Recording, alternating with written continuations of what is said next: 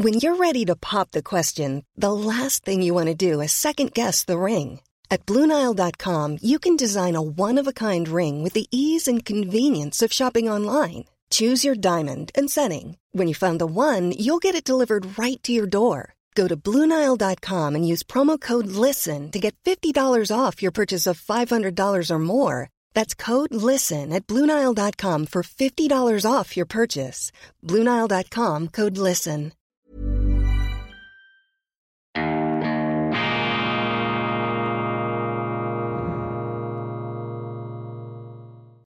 Grüezi miteinander. Einen wunderschönen guten Morgen, meine sehr verehrten Damen und Herren, liebe Freunde, vor allem in Deutschland und in Österreich.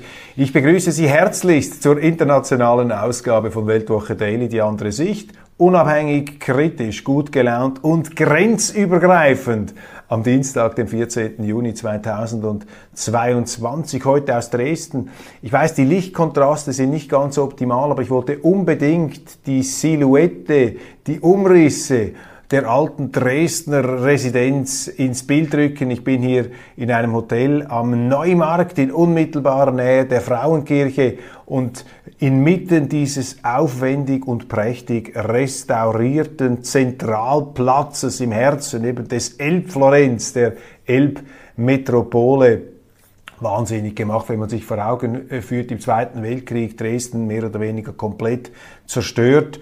Ähm, hier eine Brache über Jahrzehnte und dann in den letzten Jahren und Jahrzehnten ist das wieder aufgebaut worden, fast in alter Pracht. Ich habe mir sagen lassen, dass die äh, Gebäude nach den äh, wirklichen ursprünglichen Grundrissen hier restauriert worden sind. Allerdings die Abstände zwischen den Gebäuden etwas größer, der Platz etwas luftiger als ursprünglich vor der Zerstörung. Man kann nur ahnen, wie schön dieses Dresden, immer noch schön, aber wie schön es einst gewesen sein muss. Und mich beschleicht dann immer wieder ein Gefühl der Melancholie, wenn ich denke, um Himmels Willen dieser Höllensturz des Zweiten Weltkriegs äh, mit all diesen äh, Verheerungen, Zerstörungen, dem menschlichen Leid und auch der, dem verlorenen geschichtlichen Erbe der deutschen Städte. Also das ist unglaublich, geradezu äh, Phantomschmerzen stellen sich bei mir da ein. Allerdings muss ich hier auch wieder hinzufügen, Yin und Yang, Schwarz und Weiß,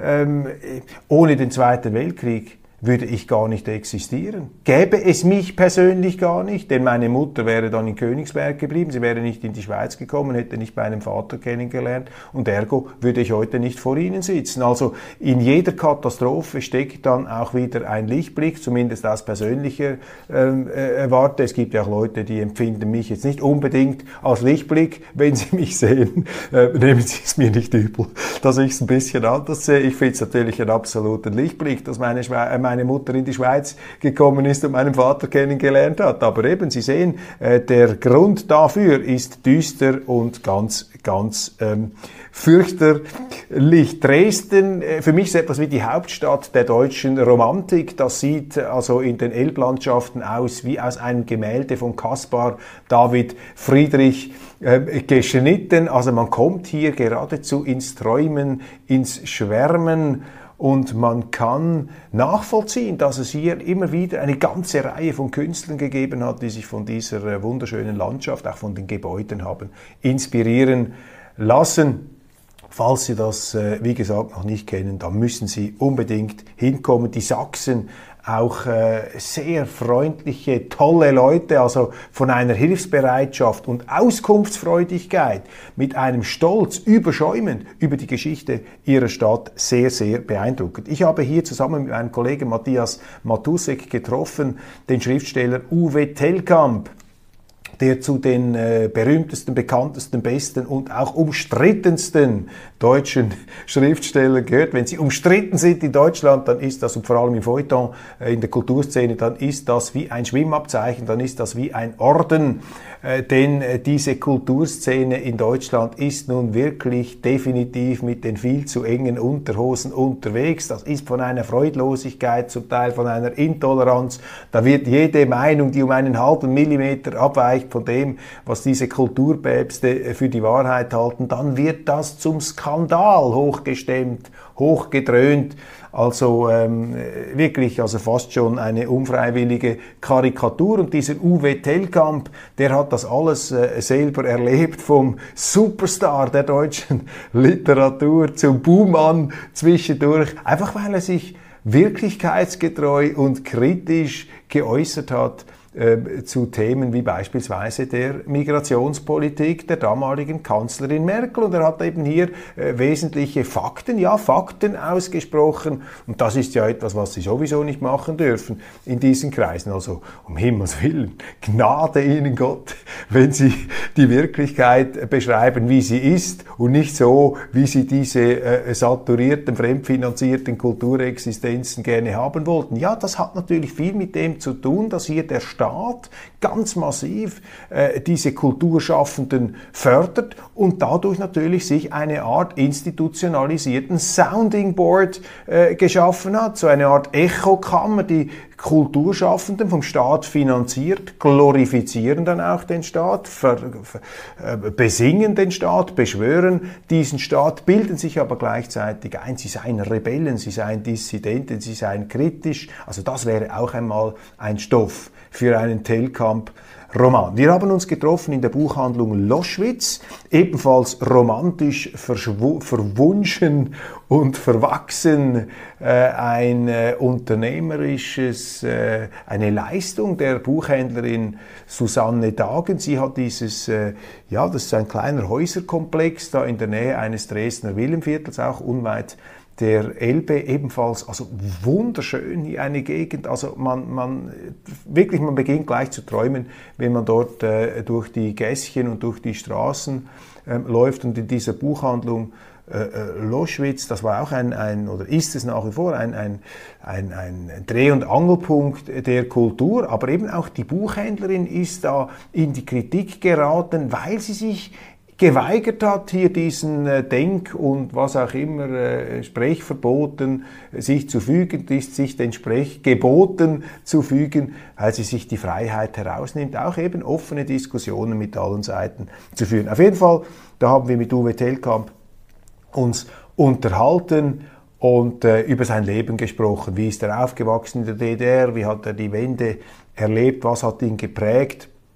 Und was mich unter anderem äh, beeindruckt hat, ist das unglaubliche Wissen Uwe Tellkamps über den Film, vor allem über den Spaghetti-Western, über Vampirfilme. Wir haben uns ähm, ziemlich lange unterhalten über Sergio Leone, äh, Bruno Corbucci, Il Grande Silenzio, Jean-Louis Trintignant und Klaus Kinski, Django, äh, der Mann, der aus einem Sarg mit äh, das Maschinengewehr genommen hat, die, ähm, einen Vergleich der Dollar-Trilogie, Once Upon a Time in the West, Spiel mir das Lied vom Tod, Uwe Tellkamp ist ein Experte in diesen äh, Genres, übrigens auch eben der Vampirfilm, die Hammerfilme, für mich natürlich auch prägend in meiner Kindheit. Also wir sind hier in unserem Element ähm, gewesen und auch hier wieder einmal einfach unglaublich, dass die deutschen Journalisten, die Feuilletonisten das nicht erkennen, was hier für ein Facettenreichtum in einem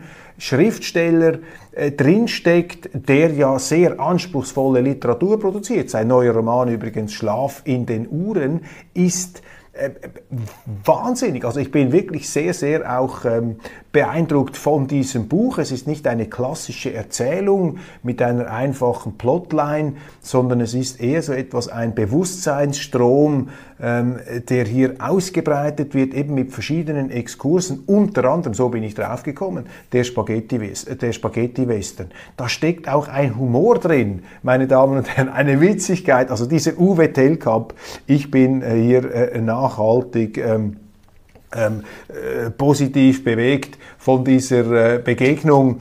Und ich freue mich jetzt schon, dieses Interview dann in der Weltwoche groß hinzulegen. Sie werden auf jeden Fall rechtzeitig äh, davon erfahren. Übrigens, der Dokumentarfilm, auf den ich gestern angesprochen habe, der ist dann, der Zufall will es, gleich äh, wieder ausgestrahlt worden, in der Nacht, glaube ich, sogar auf gestern. Also wir waren unfreiwillig brandaktuell. Weitere Gespräche und Begegnungen in äh, Dresden. Wir haben noch getroffen den Politikwissenschaftler Emeritus der TU Dresden, Werner Patzelt. Er hat uns etwas eingeführt in die Geschichte der Stadt, auch in, das, äh, in den prächtigen Fürstenzug. Das ist ein Mosaik, kolossal Panorama, Fresko an der äh, Wand, die zum, an einer Wand, die zum ganzen ähm, Residenzkomplex der sächsischen Kurfürsten ähm, gehörte und dort natürlich eine touristische Attraktion. Da standen wir dann insbesondere vor dem Bild des August des Starken, der zu, zu am Ende des 17. Jahrhunderts hier regiert hat. Eine ganz eindrückliche Persönlichkeit, der sich dann auch noch aufschwingen konnte zum König von Polen, was allerdings für ihn zu einem sehr verlustreichen Geschäft wurde. Er dachte, er könnte dann dort den Absolutismus leben, die äh, königliche Vollmacht. Er hatte sich getäuscht, die polnischen Adligen sehr stolz und die haben im Grunde den August den Starken einfach ausgenommen.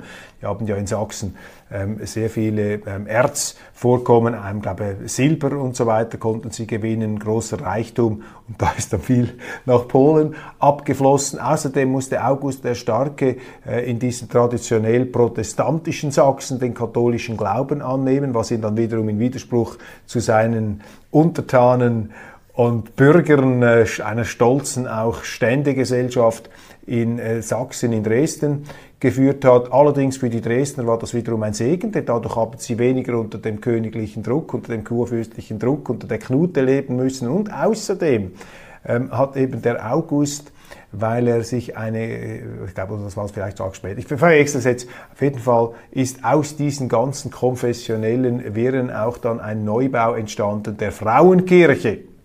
Hier eben mitten auf dem Neumarkt, dem berühmten Wahrzeichen der Stadt. Und diese Frauenkirche ist ja nachgebildet einer ähm, Kirchen, einer Holzkirchenkonstruktion aus dem Erzgebirge, allerdings in Stein gemacht. Nicht optimal allerdings für eine Steinkonstruktion, weil die Kuppel eigentlich zu schwer ist für die Seitenwände und das sollte sich dann auswirken, ähm, auch während des Zweiten Weltkriegs, als eben Dresden massiv bombardiert wurde. Im Grunde für mich ein Verbrechen, wie man diese Stadt hier äh, dem Erdboden gleich äh, gemacht hat, diese unglaublichen Kulturschätze.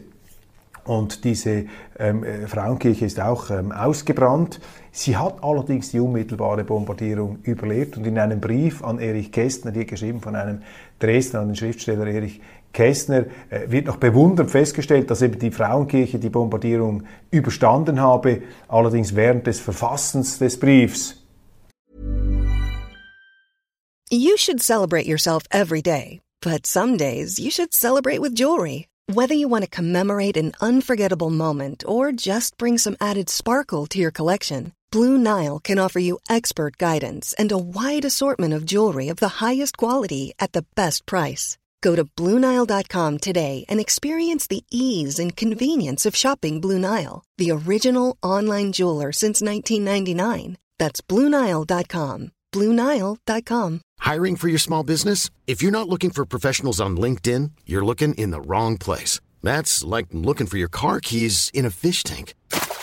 LinkedIn helps you hire professionals you can't find anywhere else, even those who aren't actively searching for a new job but might be open to the perfect role. In a given month, over 70% of LinkedIn users don't even visit other leading job sites. So start looking in the right place. With LinkedIn, you can hire professionals like a professional. Post your free job on linkedin.com slash people today.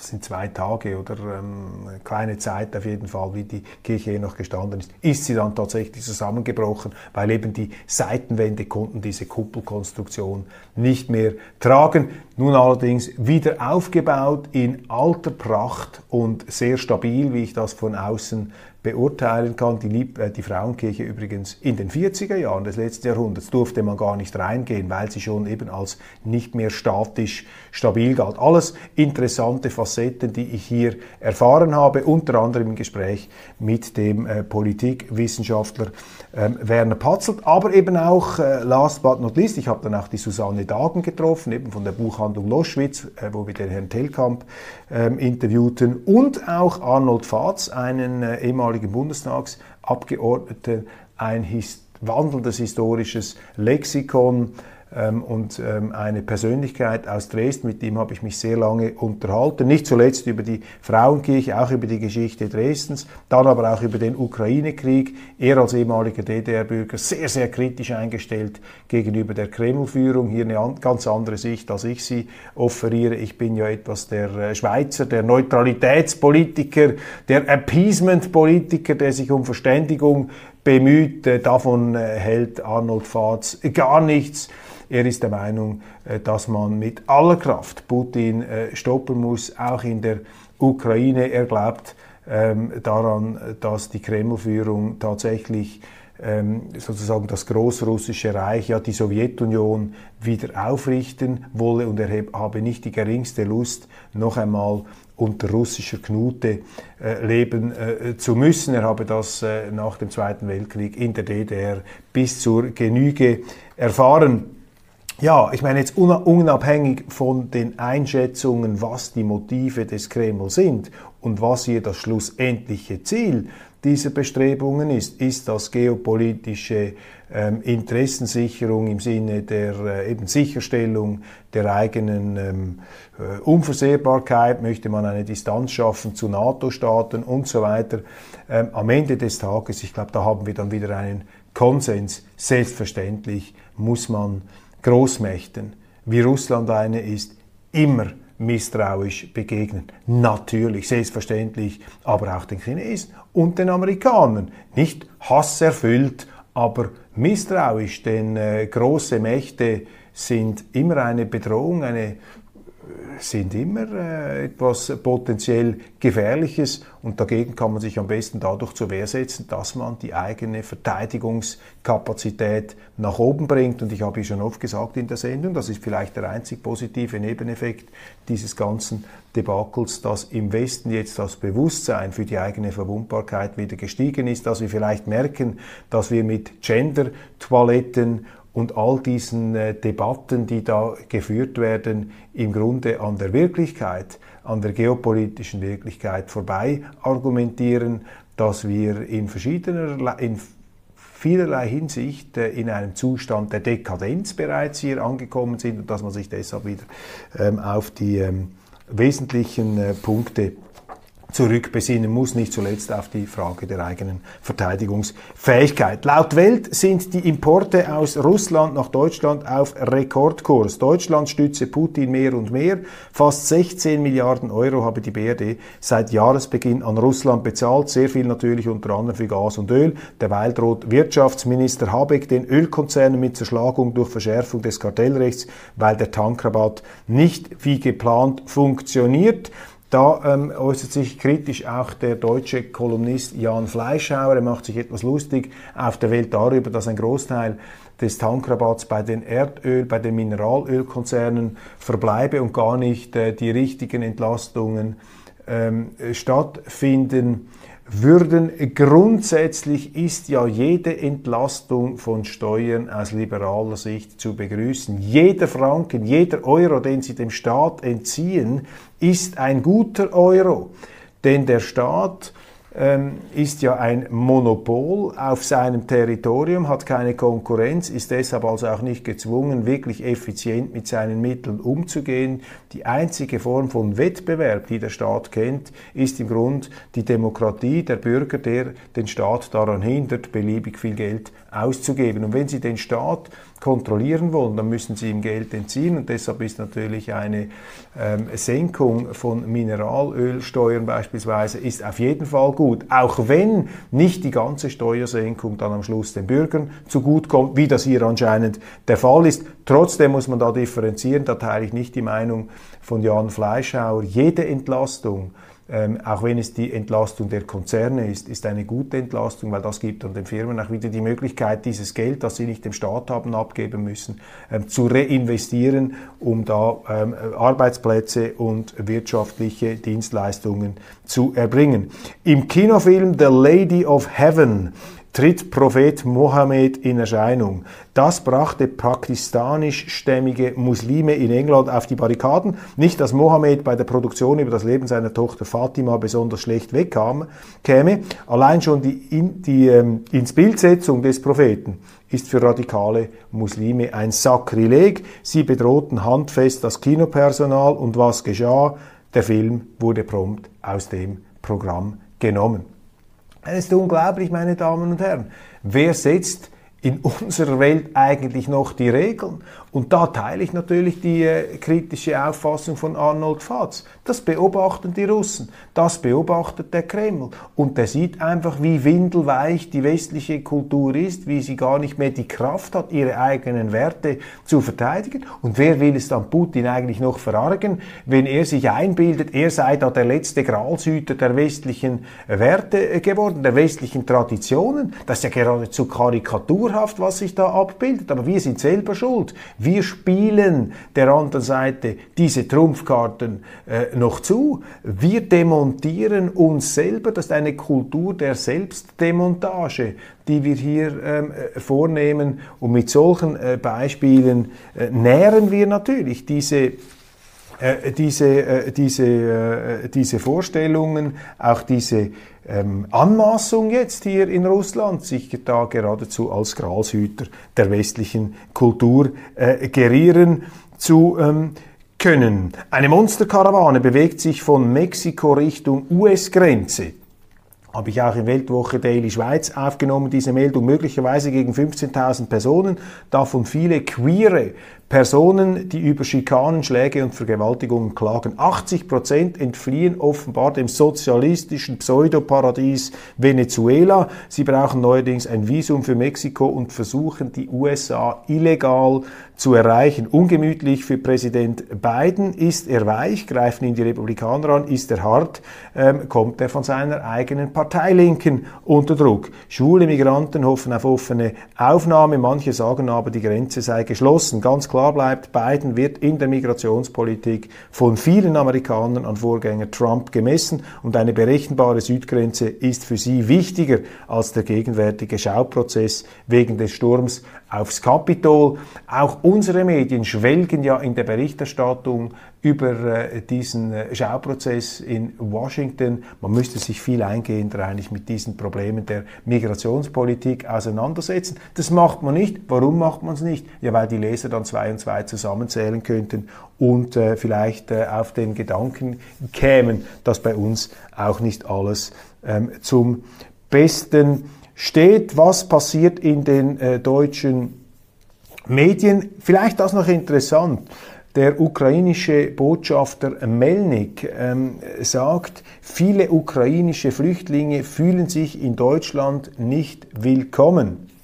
Er trägt das natürlich vor, vor, im Sinne eines Klagelieds, müsste sich allerdings vielleicht auch selbstkritisch die Frage stellen, was hat er selber, Botschafter Melnik, dazu beigetragen, dass viele Ukrainer in Deutschland nicht so willkommen sind. Könnte es vielleicht damit zusammenhängen, dass dieser etwas undiplomatische Diplomat sich da immer wieder ziemlich äh, ähm, aggressiv und invasiv auf die Barrikaden gestellt hat. Russland steht besser da, als im Westen viele meinen. Durch die hohen Rohstoffpreise verdient der Kreml genug Geld, um weiter Krieg führen zu können. Wer meint, dass Putin bald einlenken muss, täuscht sich. Aus seiner Sicht ist sein Blatt nicht schlecht. Das ist wieder äh, ja, der Klassiker, nicht wahr? Gesinnungspolitik versus Verantwortungspolitik. Mit dieser Sanktionspolitik machen wir uns arm und Russland reich. Und mit dieser verfehlten Strategie befördern wir dann noch den Ehrgeiz der russischen, ähm, der russischen Staatsführung. Das bringt einfach nichts. Das führt zu nichts. Das Einzige, was hier etwas bringt, ist, wenn man durch klare, auch militärisch dokumentierte Stärke zeigen kann, bis hierhin und nicht weiter. Dann braucht es auch dieses ganze fiebrige, aufgekratzte Getöse nicht. Dann stellt man einfach ein paar Truppen da äh, dorthin, wo man das Gefühl hat, dort müssten sie sein, und dann gibt man der anderen Seite zu verstehen, sorry, ihr habt gar keine Chance ähm, hier zu kommen. Und, und das muss ich auch nochmal rückblickend auf Arnold Fatz sagen. Ich meine, der Westen hat sich hat massiv die Schwäche ausgenützt der Russen ähm, durch die Ausdehnung der NATO nach Osten Und deshalb muss man sich schon äh, ernsthaft fragen, wie weit wird Putin bereit sein, die Schwäche des Westens auszunützen, um dann seinerseits einen Teil dieser NATO-Osterweiterung wieder rückgängig zu machen. Das sind schon Gedanken, mit denen wir uns ernsthaft auseinandersetzen müssen. Robert Habeck, ähm, einfach bemerkenswert, was er sagt. Also er ist ja für mich das Gesicht des äh, staatlichen Interventionismus. Er ist für mich das Gesicht dieser äh, staatlichen auch Selbstherrlichkeit in Deutschland. Was sagt er jetzt? Der Tankrabatt sei eine Einladung zum Beutezug gegen den Staat. Zum Beutezug gegen den Staat. Müssen Sie sich das einmal vorstellen, diese Aussage. Beutezug gegen den Staat. Da setzt er ja den Gedanken voraus dass der Staat im Grunde der Eigentümer von allem ist in Deutschland. Und wenn Sie dem Staat Steuern entziehen, dann ist das ein Beutezug gegen den Staat, weil dem Staat ja das gehört, was Ihnen gehört eigentlich. Das ist die Annahme von Habeck. Also quasi alles, was Sie nicht dem Staat abgeben müssen, ist im Grunde ein Geschenk des Staates an Sie. Und wenn Sie weniger dem Staat abgeben wollen, in Form von Steuern und Abgaben, dann ist das ein Beutezug gegen den Staat. Also hier sehen Sie einen klassischen Sozialisten. Also das ist ein grüner Sozialist, ein grüner Marxist. So reden grüne Marxisten. Staatsgläubige, sehr erhellend. Es kommt ähm, hervor.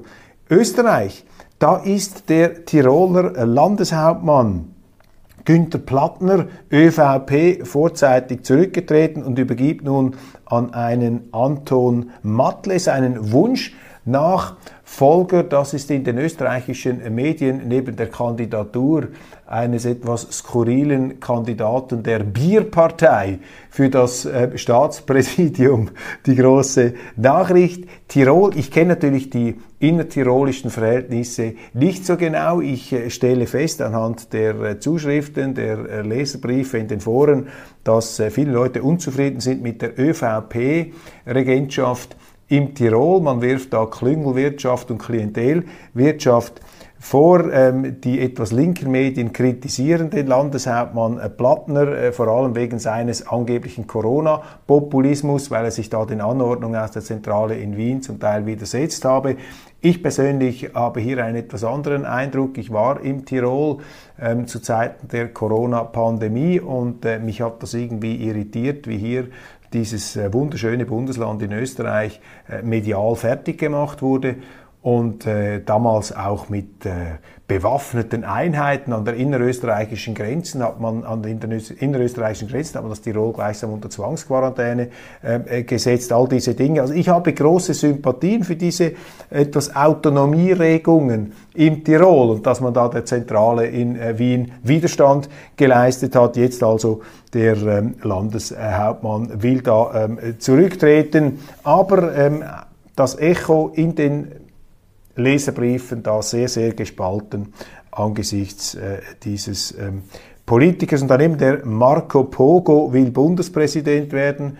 Er heißt, glaube ich, Dominik äh, Vlasmi. Der Originalname ist Arzt, früherer Arzt, Punkmusiker und Bierfreund. Ich habe mir da seinen Fernsehauftritt angeschaut. Ja, auch nichts äh, Neues, eine klassische linkspopulistische äh, Position dieses Mannes. Seine Partei hat ja, glaube ich, bei Wahlen 1,8 Prozent gemacht. Ein Medienereignis auf jeden Fall. Marco Pogo. Ja, ist ja schön, dass die Vielfalt auch in der Politik bei den Kandidaten sich abbildet. Wenigstens so äußerlich, optisch, inhaltlich habe ich das Gefühl, das ist ungefähr das Gleiche, was da der linke Mainstream sowieso absondert. Meine Damen und Herren, ich danke Ihnen ganz herzlich für die Aufmerksamkeit. Das war's von Weltwoche Daily. Ich freue mich, wenn Sie morgen wieder dabei sind, dann wieder aus Bern, aus der Schweiz. Äh, jeden Tag neuer Inhalt, neuer Hintergrund und äh, eine neue Örtlichkeit. Wir bleiben am Ball.